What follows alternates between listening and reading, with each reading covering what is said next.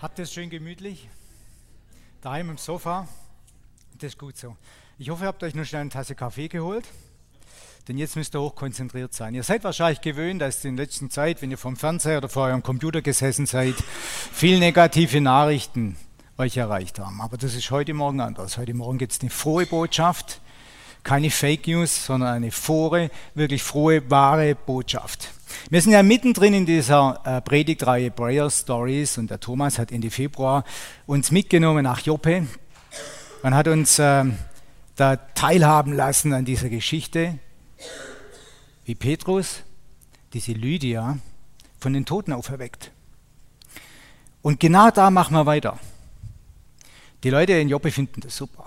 Die finden das richtig gut. Und die sagen, es ist eigentlich gut, wenn wir so einen Kerl bei uns im Dorf haben, der die Fähigkeit hat, Kranke zu heilen, der die Fähigkeit hat, Tote aufzuerwecken.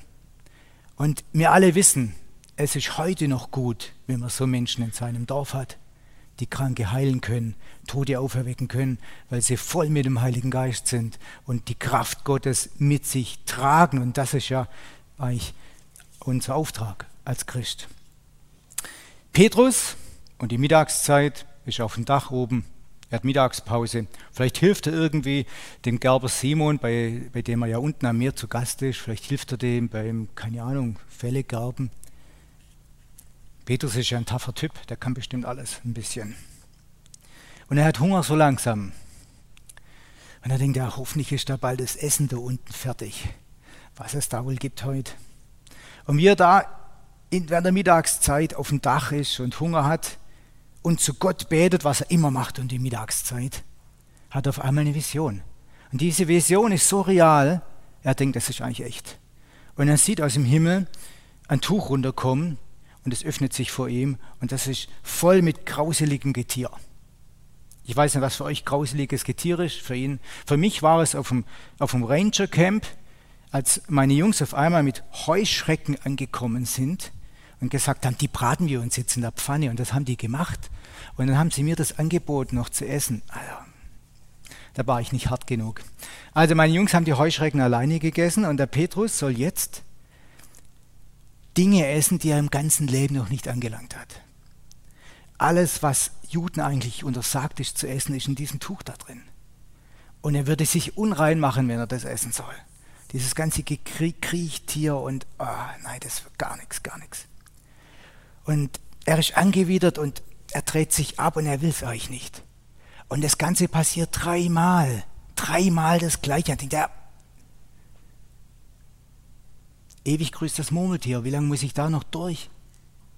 Und er kriegt es dreimal angeboten. Jetzt tauchen wir da mal kurz rein in Apostelgeschichte 10. Dann hörte Petrus eine Stimme, die ihn aufforderte, Petrus, steh auf, und schlachte diese Tiere und iss davon.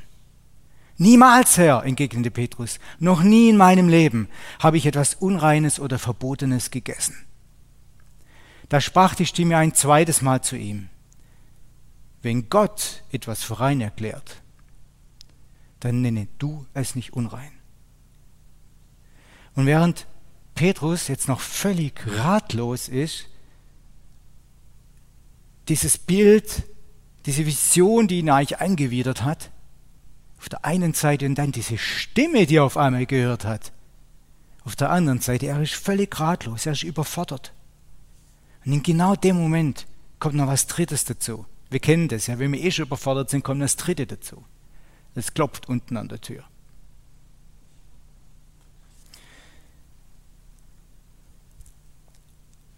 Petrus wird oben auf dem Dach einmal richtig durchgeschüttelt. Seine ganze Werte, die ihn über seine ganze Kindheit, Jugendzeit geprägt haben, alles, was er mitgenommen hat, was er denkt, was richtig ist zu tun oder zu lassen, wird er kurz durchgeschüttelt. Auf einmal ist da eine Stimme, die sagt, ist von dem, was bisher verboten war. Er ist eigentlich noch immer völlig fertig. Und unten klopft es an der Tür. Und das sind Leute, die Gott schon vorher, einen Tag vorher, zu ihm geschickt haben. Wir sehen, Gott handelt auf mehrere Ebenen gleichzeitig. Er weiß, heute ist der Petrus auf dem Dach, wird beten, alles klar, deshalb muss ich einen Tag vorher in Caesarea oben, 50 Kilometer weiter nördlich den Strand rauf, muss ich was arrangieren, damit der Petrus jetzt weiß, was er mit seiner Verwirrung anfangen soll. Es sind die Diener des Hauptmann Cornelius. Apostelgeschichte 10. Jetzt könnte ich die erste Folie brauchen, bitte. Apostelgeschichte 10. Vers 1. In Caesarea lebte damals ein römischer Hauptmann. Ihr wisst ja, Caesarea war diese Hafenstadt, eine ganz wichtige Station der Römer damals. Da hatten sie ihre Flotte liegen, da hatten sie eine riesengroße Kaserne. Caesarea war ein absoluter Stützpunkt, Flottenstützpunkt damals für die Römer dort und enorm wichtig. Und in Caesarea lebte damals ein römischer Hauptmann, der Cornelius hieß und im italienischen Regiment diente. Er war ein Mann, der den Gott Israels ehrte und sich mit allen, die in seinem Haus lebten, zu ihm bekannte. Er tat viel für die Armen und betete treu zu Gott. Dieser Mann hatte eines Tages gegen drei Uhr nachmittags eine Vision. Er sah deutlich, wie ein Engel Gottes bei ihm eintrat. Cornelius, rief der Engel. Erschrocken sah Cornelius auf und fragte, was willst du, Herr? Da antwortete ihm der Engel, Gott hat deine Gebete gehört und weiß, wie viel Gutes du den Armen tust. Deshalb schick ein paar Leute nach Joppe. Sie sollen sich dort nach einem Simon Petrus erkundigen und ihn bitten, zu dir zu kommen. Das ist ja spannend. Gott weiß da um einen römischen Hauptmann, der zu diesen Leuten gehört, die gerade sein auserwähltes Volk unterdrücken. Der weiß, da ist ein Hauptmann, der ehrt mich. Gott nimmt es wahr, wenn man ihn ehrt. Da ist ein römischer Hauptmann, der berührt Gottes Herz so stark, dass Gott in Joppe einen Petrus, einen Felsen, dermaßen brainwashed, dass er überhaupt nur im Ansatz daran denkt sich aufzumachen in eine römische Kaserne. Was lernen wir über Gott? Schauen wir uns den Text nochmal ganz genau an. Vers 2. Es war ein Mann, der den Gott Israels ehrte. Cornelius hat Gott geehrt. Mit seinem Handeln, mit seinem Denken, mit seinem Tun, mit seiner Anbetung hat er ihn geehrt. Und alle in seinem Haus, also seine ganze Familie,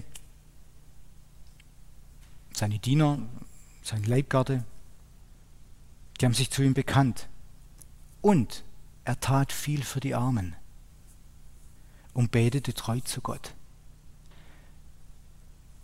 Wir lernen hier, Gott ist nicht ferne von diesem Cornelius, obwohl er eigentlich zu den Feinden von seinem auserwählten Volk gehört. Das muss man sich mal geben. Gott ist nicht ferne von ihm. Und klar, in Apostelgeschichte 17, ein bisschen später, lernen wir aus dem Vers 27, da steht, für wahr, Gott ist nicht ferne von einem jeden von uns. Und Gott ist heute Morgen nicht ferne von euch hier. Gott ist heute Morgen nicht ferne von euch auf eurem Sofa, auf der Küchenbank oder wo er immer gerade eben sitzt. Gott ist nicht ferne von euch. Aber wenn ihr es vielleicht anders spürt, fühlt, vielleicht geht es euch gerade eben nicht gut, ich rufe euch zu, Gott ist nicht ferne von euch. Wir lernen heute Morgen nicht nur das, dass Gott nahe bei uns ist, sondern wir lernen auch, dass Gott auf treue Menschen reagiert, auf Menschen reagiert, die gehorsam sind, die nicht nur sein Wort hören oder sein Wort lesen und dann wieder in den Alltag zurückgehen und machen, was sie wollen. Gott nimmt sehr wohl wahr, ob man seine Gebote ernst nimmt und nach diesen Ordnungen auch leben möchte. Und dadurch die Welt, in der wir sind, ein Stück besser macht. Das wollen wir, Gottes Reich bauen und das ist unser Auftrag. Und Gott nimmt wahr, ob wir das machen in unserem Umfeld oder nicht. Ich habe da auch persönliche Erfahrungen gemacht und ich habe gemerkt, wenn es mich oder Menschen um mich herum wirklich etwas kostet, dann kommt das wahre Herz zum Vorschein. Wenn wir wirklich einen Preis dafür bezahlen müssen, dass wir nach Gottes Ordnungen leben, dann kommt die wahre Überzeugung ins Tageslicht, was wir wirklich denken. Nicht nur der fromme Schein, sondern was wirklich unsere Haltung ist. Und ich habe auch gelernt, dass in so Situationen das Umfeld, die Welt ganz genau hinschaut auf uns Christen. Nicht nur aus Interesse und Neugier, ja, jetzt mal gucken, ob er, wie er sich verhält, ob er denn die Gebote Gottes einhält, sondern oft auch, weil sie Orientierung brauchen. Die Menschen, unsere Gesellschaft braucht Orientierung, so dringend wie nie zuvor. Und wir Christen, wir haben die Orientierung von Gott bekommen und wir können sie weitergeben, wir können es vorleben. Wir haben das, die Möglichkeit, wir haben, kriegen von Gott die Weisheit. Immer dann, wenn es mich Vorteile kostet, immer dann, wenn es mich Bequemlichkeit kostet, wenn es mich Geld kostet oder wenn es mich Ansehen kostet oder Ehre kostet, dann wird es spannend. Höchst spannend. Ich habe bei mir auch immer mal wieder ähm, zu Anfragen, Joachim, wir haben hier einen, einen, einen Auftrag, den würde ich gern mit dir machen, aber mein Auftraggeber würde gern den Auftrag mit mir so abwickeln, dass es am Staat vorbeigeht. Und dann könnten wir alle Steuern sparen, wir machen es dem Auftraggeber ein bisschen günstiger und dann kommen wir doch alle viel besser weg. Wie wäre denn die Idee? Machst du mit? Meine Antwort, meine Standardantwort ist immer die gleiche. Die Antwort ist hier, das hört sich vielleicht jetzt gut an für dich, sage ich zu meinem Auftraggeber. Aber ich, ich kann es mir gar nicht leisten. Und dann ist er völlig irritiert und denkt, ja, aber es wird doch dann günstiger für uns alle. Und ich sage, ich kann es gar nicht leisten. Ich kann es doch nicht verscherzen mit Gott, von dem mein ganzer Segen abhängt, von dem mein ganzer Erfolg, mein innerer Frieden abhängt, von dem meine Zukunft abhängt. Irgendwann ist die, das Leben hier auf der Erde vorbei und dann fängt das richtige Leben erst an. Mit dieser Person will ich es mir doch nicht verscherzen. Das ist doch mein Heil heute und mein Heil in der Zukunft. Eine super Gelegenheit, über den Glauben zu sprechen an der Stelle. Und das gelingt mir nicht, weil ich ein toller Typ bin, sondern weil ich den Heiligen Geist in mir habe. Und ich habe gemerkt, als der Heilige Geist in meinem Leben Einzug genommen hat, als ich ihn ins Ruder gelassen habe, dann hatte ich auf einmal die Möglichkeit, mich zu entscheiden. Davor hatte ich nicht mal die Möglichkeit. Da musste ich meinen inneren Trieben folgen, meinen inneren Begehrlichkeiten folgen. Der, der Gier nach irgendwas musste ich folgen. Und der Heilige Geist versetzt mich in eine Lage, dass ich sage, ich will A oder ich will B. Ich kann beides. Auch mit dem Heiligen Geist in mir kann ich mich für das Schlechte entscheiden. Aber ich kann mich entscheiden für das Richtige. Und das will ich auch tun. Und ich sage euch, die Gesellschaft schaut zu.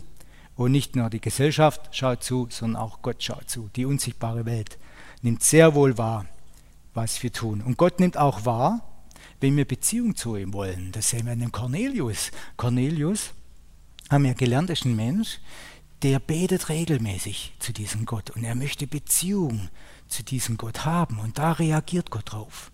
Wenn ihr Gott sucht, wenn ihr bei ihm anklopft, er lässt sich finden. Und Gott freut sich über Menschen, die eine enge Beziehung zu ihm haben wollen, weil mit denen kann er die Welt verändern. Mit denen kann er die Welt besser machen, Gottes Reich bauen. Und Gott belohnt Cornelius. Er belohnt ihn mit Jesus Christus. Er belohnt ihn mit einer wirklich frohen Botschaft, weil der Petrus mitgeht. Da kommen wir gleich nochmal drauf. Und Petrus wird auch belohnt für seine Treue, für das, dass er in der Mittagshitze darauf steht, aufs Dach und betet. Die meisten verkriechen sich da und er ist oben auf dem Dach und betet.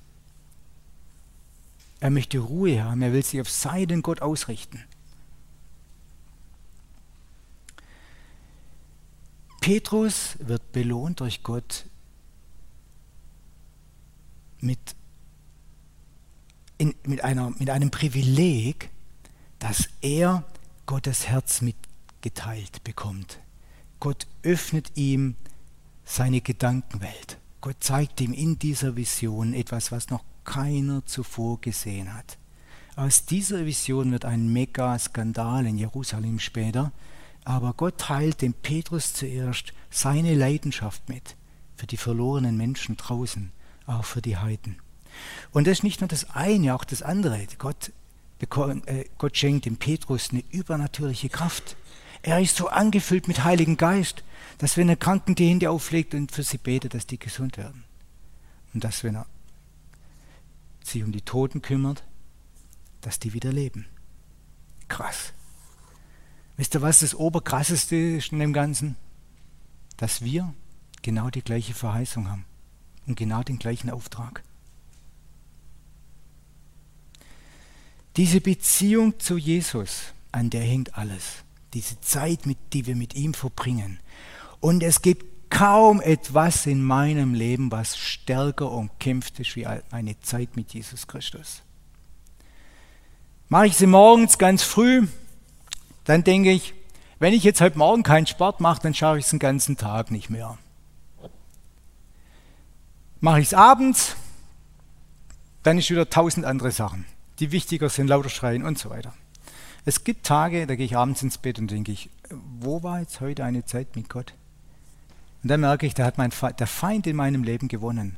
Und drum müssen wir kämpfen, wir müssen die Zeit mit Gott verteidigen, wir müssen sie erarbeiten, wir brauchen da wirklich, wirklich eine klare, ein klares Commitment, wir müssen uns das vornehmen. Und wir entkommen nur das ist meine Erfahrung für mich. Ich entkomme nur dieser Schlacht, wenn ich nicht mehr darüber nachdenke.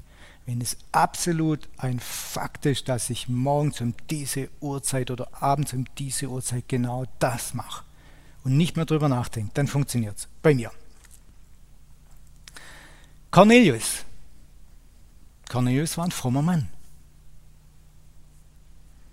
Er betete, er fastete, er kümmerte sich um die Armen, er hatte nur ein Problem, ein richtig großes Problem.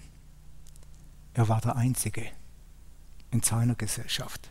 Er war der Einzige seiner Art. Sein ganzes Umfeld war heidnisch. Er diente in einer Armee, die an ganz andere Götter glaubte, die an militärische Götter glaubte. Und mit diesem anderen Glauben kamen auch ganz andere Werte eine ganz andere Ethik kam da mit sich. Ganz andere Handlungsweisen kamen da mit sich. Ganz andere Entscheidungsprozesse sind von diesem Glauben inspiriert gewesen.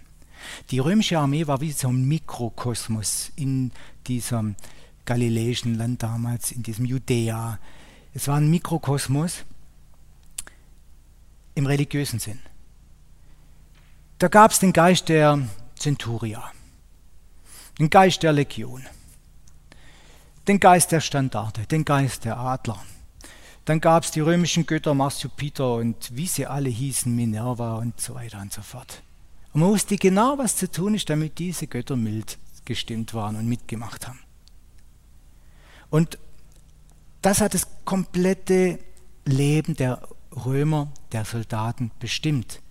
Denn sie waren ständig in Lebensgefahr, in jedem Kampf waren sie in Lebensgefahr. Darum war es wichtig, dass diese Götter hinter einen standen und für einen waren. Das hat komplett diese Verhaltensweisen auch den Tag über beeinflusst. Und jetzt war da dieser Cornelius, ein Hauptmann. Der macht da nicht mit. Er glaubt an einen ganz anderen Gott. Er macht da gar nicht mit bei diesen Ritualen. Er glaubt an den Gott der Juden. Er glaubt an den Gott, den, wir, den die Römer eigentlich gerade unterdrücken, oder zumindest sein Volk. Der Gott der Juden war nicht zu unterdrücken. Sein Volk war zu unterdrücken, weil sie sich von ihrem Gott entfernt hatten. Immer dann, wenn wir uns von Gott entfernen, begeben wir uns in einen anderen Herrschaftsbereich. Und so war es auch beim jüdischen Volk. Und dieser Cornelius, der lebte seinen Glauben jetzt nicht nur ganz alleine, aber seine Familie war dabei zumindest. Und sein Hausstand war dabei. Und jetzt geht er her und unterstützt das jüdische Volk auch noch aktiv. Er finanziert denen die Synagoge. Er kümmert sich um deren alten Leute, um die Kranken. Er gibt Almosen. Das war absolut widersprüchlich. Und die Soldaten haben das natürlich auch mitgekriegt. 30 Jahre nach Christus war dieser Lebensstil von diesem römischen Hauptmann absolut was Sinnbefreites für diese römischen Soldaten. Sie konnten sich eigentlich bei den Juden holen, was sie wollten. Sie waren die Chefs. Sie hatten das Schwert. Der Cornelius war ein Vorgesetzter von ungefähr 100 Leuten. Er war zuständig für deren Versorgung, für deren Ausbildung, für deren Disziplin und für deren Einsatzbereitschaft. Sie mussten jederzeit einsatzbereit sein. Egal, wie sie drauf waren oder nicht, sie mussten einsatzbereit sein. Er musste also praktisch ein Hauptmann sein, vor dem die Leute Respekt hatten. In großen Respekt. Sie mussten sofort reagieren, wenn er eine Ansage gemacht hat. Und ihr könnt euch vorstellen, dass es für diesen Cornelius nicht einfach war, als Respektsperson die ganze Werte dieser Armee in Frage zu stellen und einen ganz anderen Glauben zu praktizieren. Das war nicht einfach. Und geht es euch manchmal auch so, dass eure Werte so voll entgegen dem Mainstream sind in der Gesellschaft, dass sie sagen, ja, kann man so altbacken auch noch sein? Ja, kann man so rückständig auch noch denken wie die Christen da? So was gibt's. Und ähnlich war es beim Cornelius auch. Die Welt stand ihm eigentlich entgegen, seine Gesellschaft, seine Welt, in der er sich bewegt hat. Ja, die Welt schaut auf uns, die Gesellschaft schaut auf uns und die Gesellschaft schaut auf den Cornelius. Und vor allem, wenn die Welt keine Hilfe mehr anbieten kann, wenn sie nicht mehr weiß, wie es geht, wenn sie verunsichert ist, dann schaut sie auf die Christen und wir haben wirklich allen Grund, dass wir unseren inneren Frieden bewahren.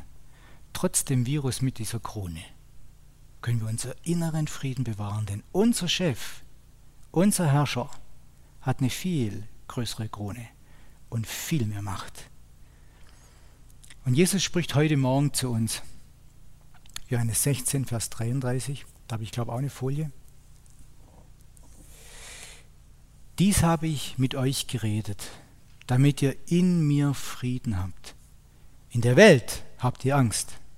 Aber seid getrost, ich habe die Welt überwunden.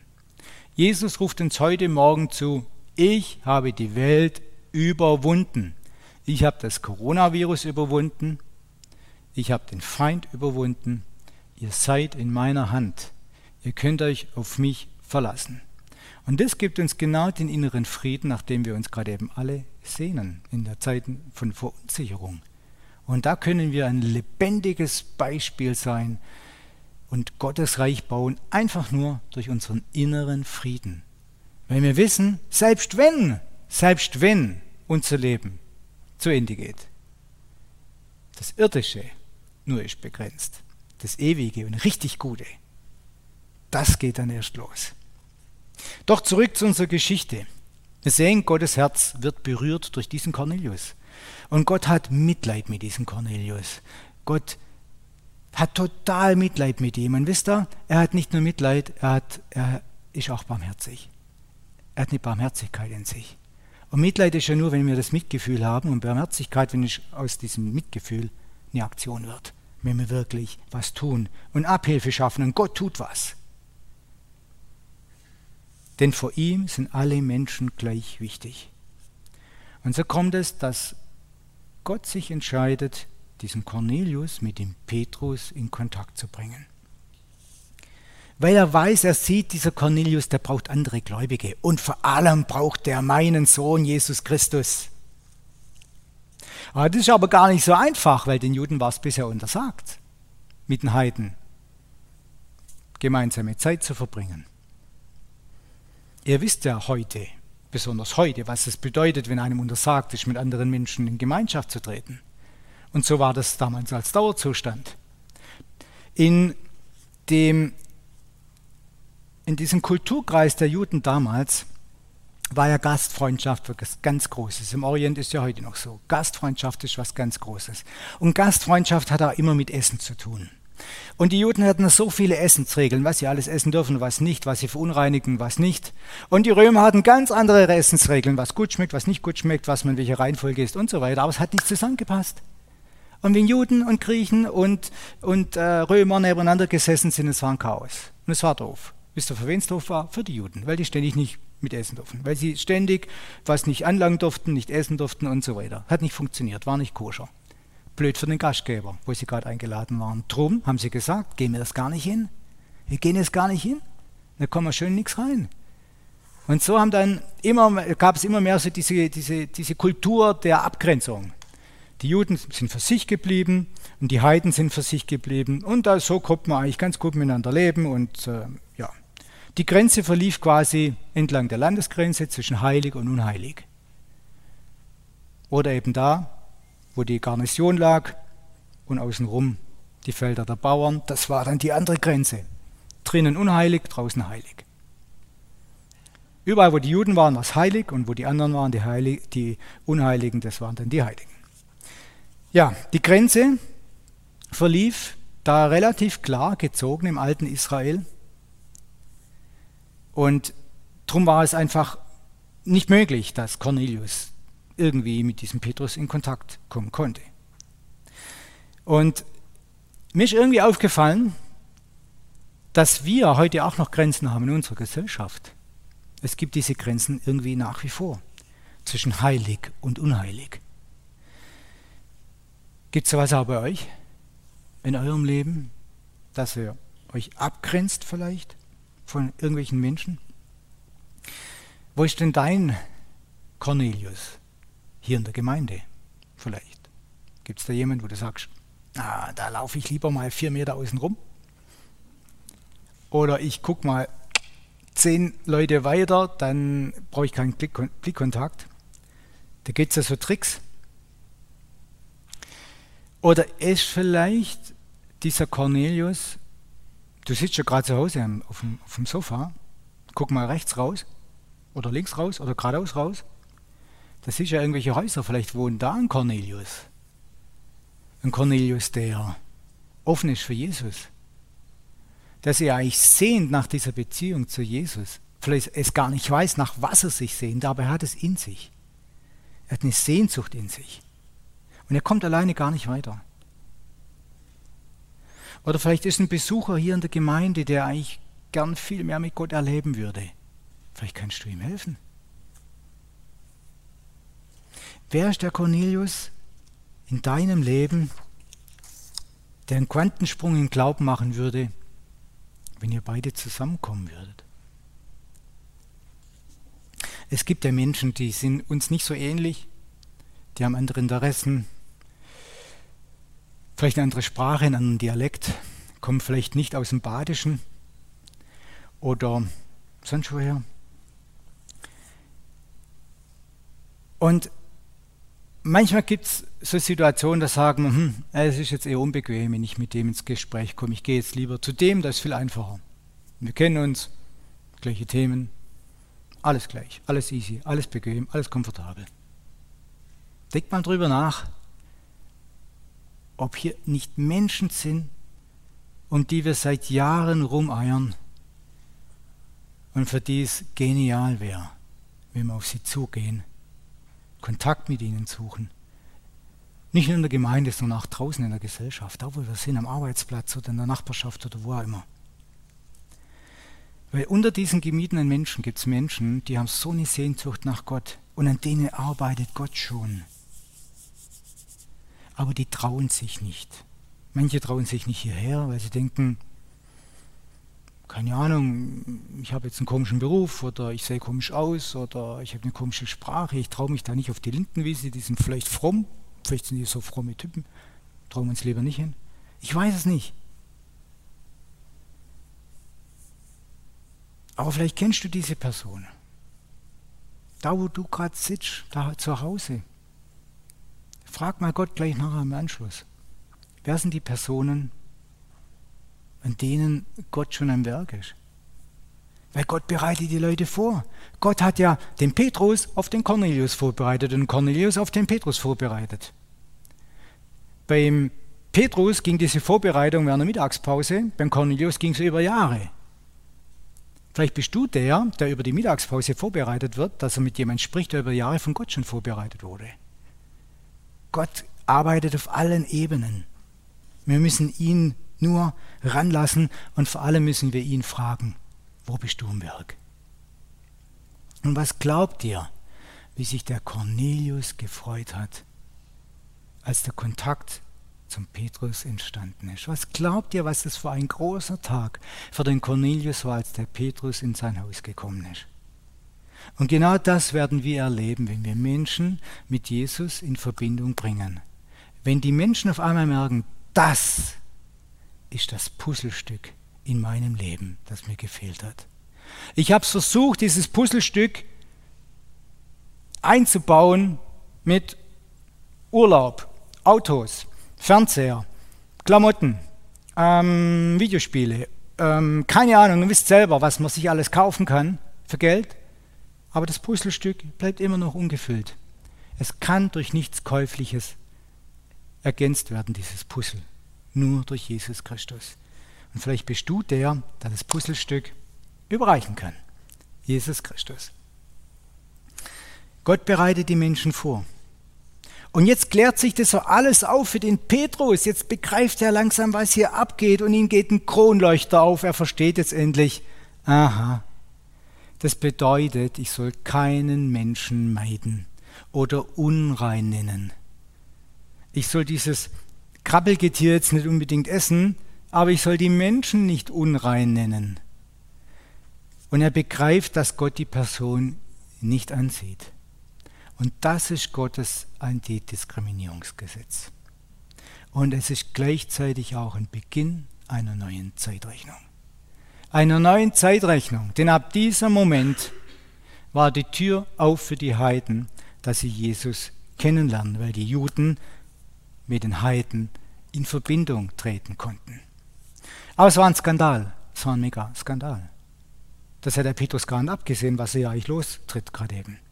Wir werden hier wirklich Zeuge eines kirchenpolitischen Skandals. Weil das eine absolut unmögliche, ganz und gar unmögliche Begegnung war.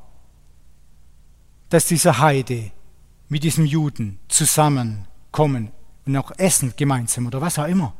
Dass sie gemeinsam unter einem Dach sind, es war ein Skandal. Und es spricht sich rum. Es hätte nie stattfinden dürfen. Und sowas kann nicht geheim bleiben. Es spricht sich rum. Ganz schnell wissen das die Apostel in Jerusalem, Kilometer weiter weg.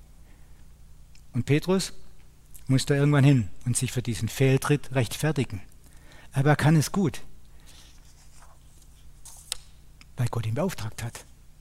Und weil Gott sein Handeln bestätigt hat, auf eine ganz krasse Art und Weise. Und das gucken wir uns nachher gleich an. Also Gott bringt Menschen zusammen, die von alleine eigentlich nicht zusammenkommen würden. Das merkt er ja. Gott sucht diese Menschen. Und wir sollen sie auch suchen. Und das ist unsere Berufung. Und Gott möchte diesen Menschen zeigen, da gibt es jemand, der hat für dich eine Antwort. Und vielleicht bist du diese Person, die diese Antwort hat auf diese inneren Fragen.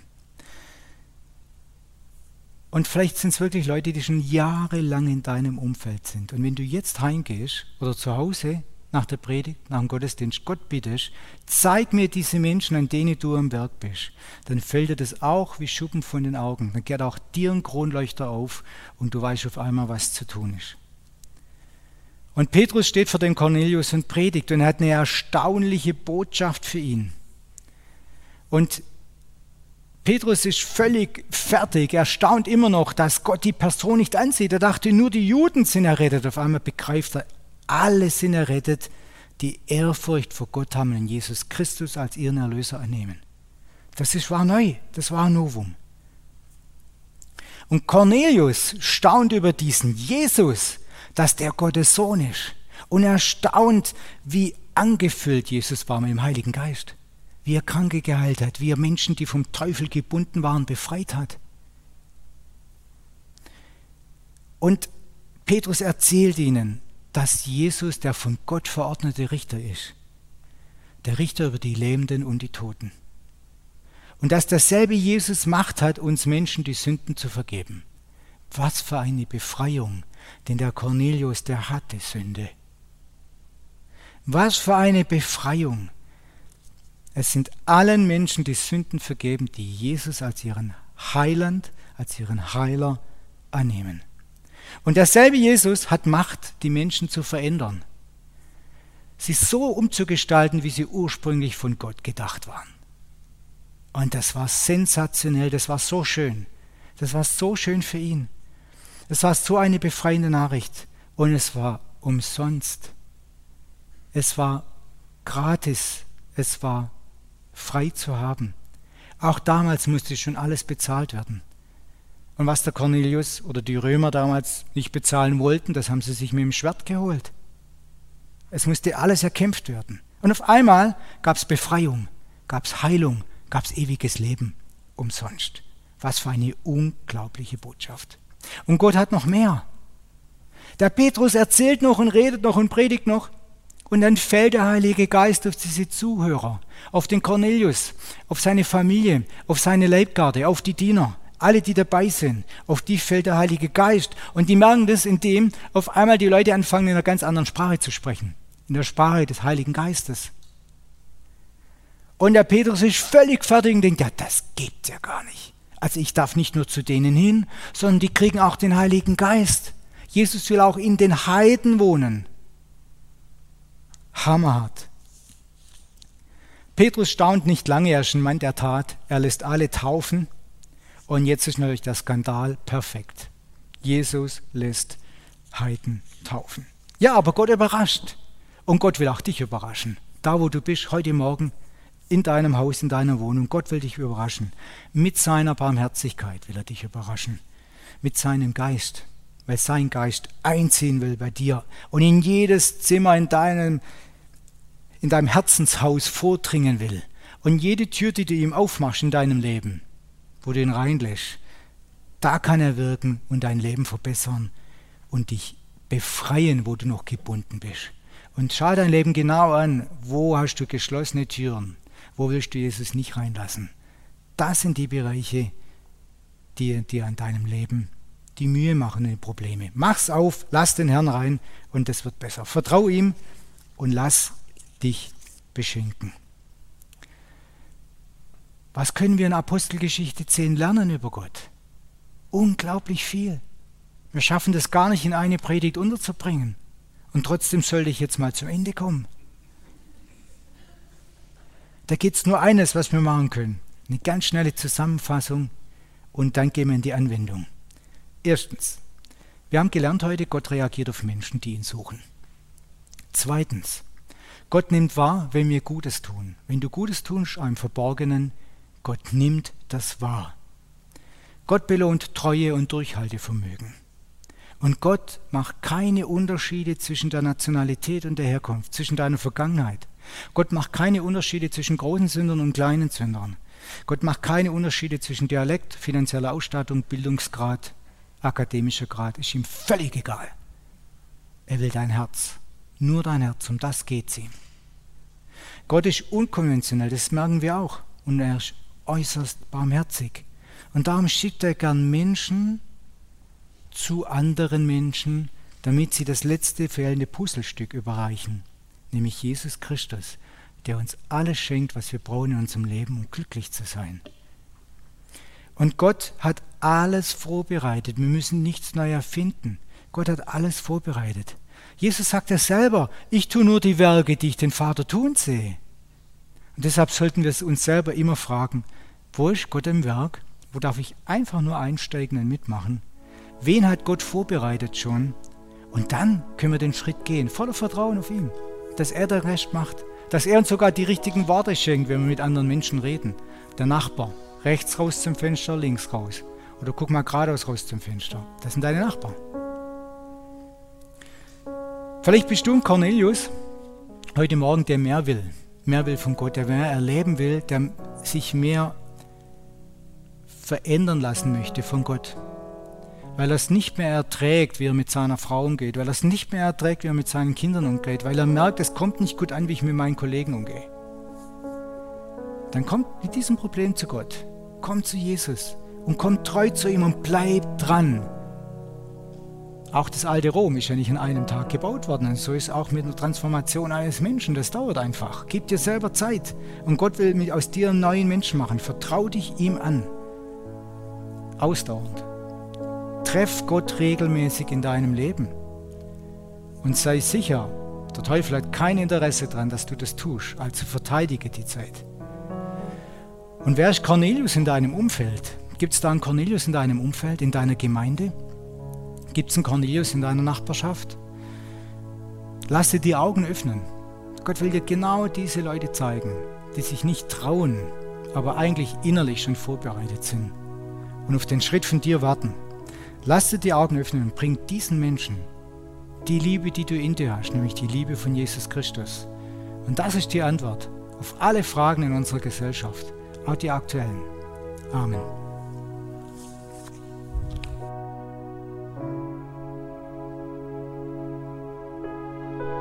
Ich gratuliere dir. Du hast bis zum Ende geschaut. Die gute Nachricht, das Video ist noch gar nicht zu Ende. Ich habe noch eine kleine, kleine Message für dich hinterhergeschoben. Wir würden uns sehr freuen, wenn du uns ein Like gibst für dieses Video. Oder, wenn es sein muss, auch ein Dislike. Auch das verkraften wir. Wir freuen uns über Kommentare. Wenn du einfach ähm, dich regst, wenn du ähm, uns mitteilst, was dich bewegt hat, ob es dir geholfen hat, ob es dich inspiriert hat, in deinem Glauben weiterzukommen auf deinem Weg als Christ. Wir haben ganz verschiedene ähm, Kanäle, die man abonnieren kann. Wir freuen uns, wenn du da dran bleibst, auch wenn du dich da regst. Wir möchten, dass die gute Nachricht weit, weit verstreut wird und dass die unters Volk kommt, dass wir miteinander unterwegs bleiben können, analog in der Kirche und auch digital übers Internet. Sei dabei, folg uns äh, auf unseren Kanälen. Wir freuen uns und möchten gemeinsam mit dir und unserem Herrn Jesus Christus unterwegs sein.